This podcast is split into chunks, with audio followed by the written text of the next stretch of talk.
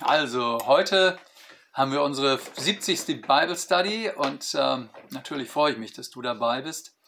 Ähm, jemand hat mal gesagt, äh, hin und wieder kommt es zum Rendezvous mit dem Leben oder auch einem, einem Rendezvous mit der Realität. Und äh, das meint, dass äh, hehre Gedanken und Ansichten sich immer dem Realitätscheck, äh, also der, dem Wirklichkeitscheck stellen müssen. Ähm, Paulus hat im Römerbrief gesagt, es gibt eine große, die Menschen befreiende und rettende Botschaft von Jesus, dem gekreuzigten und auferstandenen Herrn. Er versöhnt uns mit Gott. Und das gilt für alle, das gilt für Juden, das gilt für Menschen, die außerhalb von Israel leben, also in den sogenannten Heidenvölkern. So, und jetzt trifft diese wichtige, gewichtige Botschaft auf die Realität unseres Alltags, auf Streitereien, auf Zerstörung des Lebens. Und äh, das kann in den besten Familien vorkommen. Und leider passiert das auch in christlichen Gemeinden. Heute lesen wir also weiter in, dieser, in diesem Rendezvous der christlichen, ähm, des der christlichen Wirklichkeit, wie sie auf die Realität unseres Lebens stößt. Und wir schauen in Römer, im Römerbrief in Kapitel 14 in die Verse 14 bis 18. Ich weiß und bin gewiss in dem Herrn Jesus, dass nichts unrein ist an sich selbst, nur für den, der es für unrein hält, ist es unrein. Wenn aber dein Bruder wegen deiner Speise betrübt wird, so handelst du nicht mehr nach der Liebe. Bringe nicht durch deine Speise den ins Verderben, für den Christus gestorben ist. Es soll doch nicht verlästert werden, was ihr Gutes habt.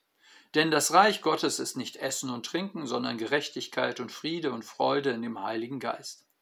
Wer darin Christus dient, der ist Gott wohlgefällig und bei den Menschen geachtet. Also, damit bezieht sich Paulus nun sehr, sehr direkt auf ein Wort von Jesus. In der Auseinandersetzung mit den führenden Juden seiner Zeit ging es oft um die Frage, was ist rein und was unrein ist.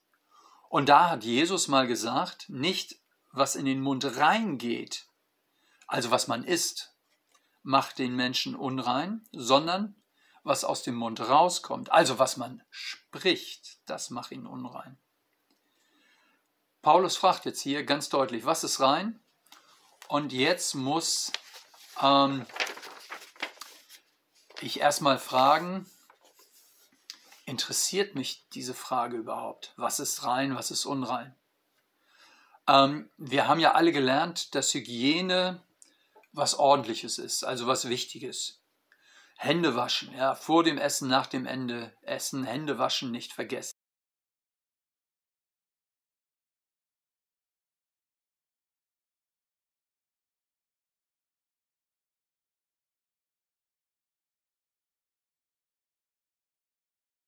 Ding.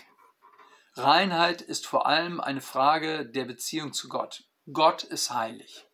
Gott ist rein. Zu ihm passt der Dreck unserer Rücksichtslosigkeit, unserer Habgier, unseres Ehebruchs, der ganze Schmutz in Gedanken, Worten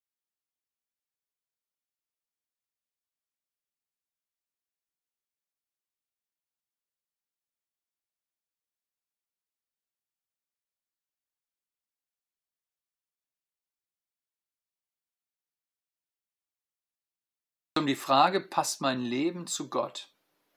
Und deshalb ist es ärgerlich, wenn Äußerlichkeiten eine Rolle spielen, wie zum Beispiel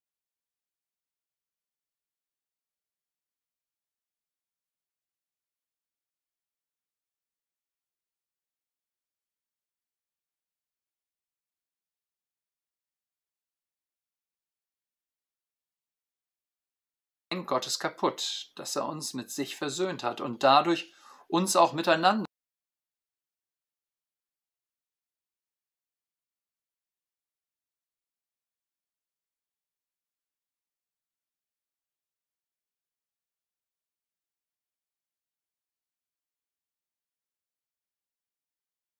hört es, Wenn da Hass ist, wenn da Verachtung ist, wenn da böse Worte und Zorn sind, dann blockiert das unsere Beziehung auch zu Gott. In Rom kannten sie das wie überall, äh, wo Menschen zusammen sind. Äh, da musch, mauschelt es und äh, da wird, werden diese Dinge da, ähm, ähm, wie soll ich sagen, störend, ähm, gerade da, wo eben das Kostbarste, was Gott uns gegeben hat, seinen Sohn, wo das verhandelt wird. Plötzlich ähm, nimmt das keiner mehr ernst, weil äh, man beschäftigt ist mit all den Mauscheleien. Und Paulus sagt, achtet auf das, was wirklich wichtig ist. Die Königsherrschaft Gottes besteht eben nicht in Essen und Trinken. Nicht die richtige Speisekarte macht euch zu einem richtigen Christen, sondern es geht um Friede und Freude und Gerechtigkeit im Heiligen Geist. Ich lese das hier nochmal. Denn das Reich Gottes ist nicht Essen und Trinken, sondern Gerechtigkeit und Friede und Freude im Heiligen Geist. Vers 17. Ähm, also lass dich nicht verführen zu platten Sprüchen. Friede, Freude, Eierkuchen. Äh, so danach klingt es. Aber das große Thema des Römerbriefs ist die Gerechtigkeit Gottes. Gerechtigkeit Gottes ist einmal er wird seinem Wort gerecht. Er steht zu seinem Wort. Er ist rein. Aber Gerechtigkeit ist auch Vertragsgerechtigkeit. Übersetzt wird das immer mit Bündnistreue.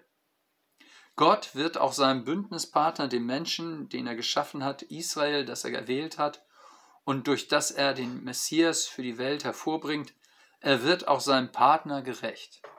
Insofern gehört zur Gerechtigkeit Gottes beides die Gerechtigkeit, die das Böse richtet, und die Liebe, die den Bösen rettet. Das Böse richtet und den Bösen rettet. Ähm, also immer schon geht es Gott darum, nicht unser Tun zu rechtfertigen, aber uns als Menschen zu retten. Ähm, auch der, der falsche Wege geht und Gott den Rücken kehrt, ist Gott immer noch wichtig. Das wird, dass wir gerecht werden, heißt, dass wir dementsprechend, das heißt, dass wir Gott gerecht werden.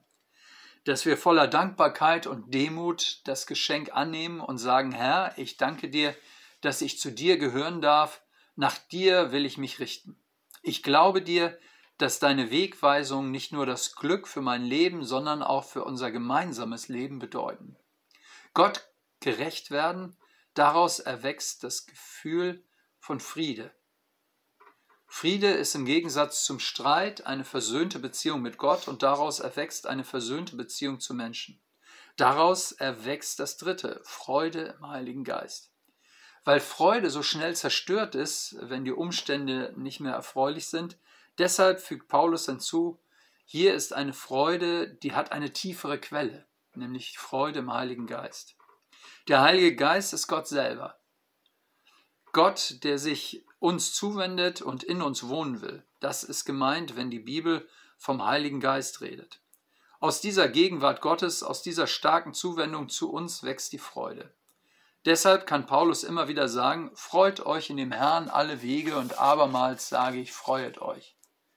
Und er schreibt einmal sogar aus dem Gefängnis, ähm, und das war ja nun wirklich keine besonders erfreuliche Situation, ähm, dass man sich freuen soll. Der Philipperbrief, äh, ein Gefängnisbrief, ist voll mit diesen Aufforderungen zur Freude. Und so ist es ja auch häufig. In unserem Leben gibt es häufig Umstände, die nicht erfreulich sind. Und trotzdem leben wir unter der Herrschaft Gottes. In seinem Einflussbereich leben, zu leben bedeutet, Gerechtigkeit und das heißt in der Bundestreue Gottes zu leben, ihm recht zu sein, Frieden mit ihm zu haben und mit den Menschen und aus einer tiefen Freude, ähm, die uns Gott selber gibt, zu schöpfen.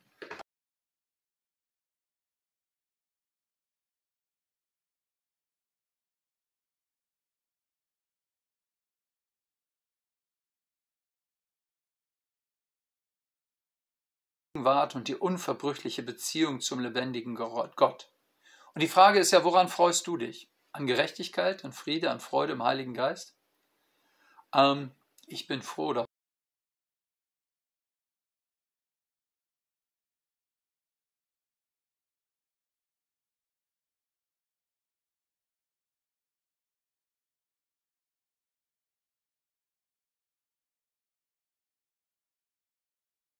im Gottesdienst mir erzählen, was für Beobachtungen ihr in dieser Bibelstelle macht. Für heute grüße ich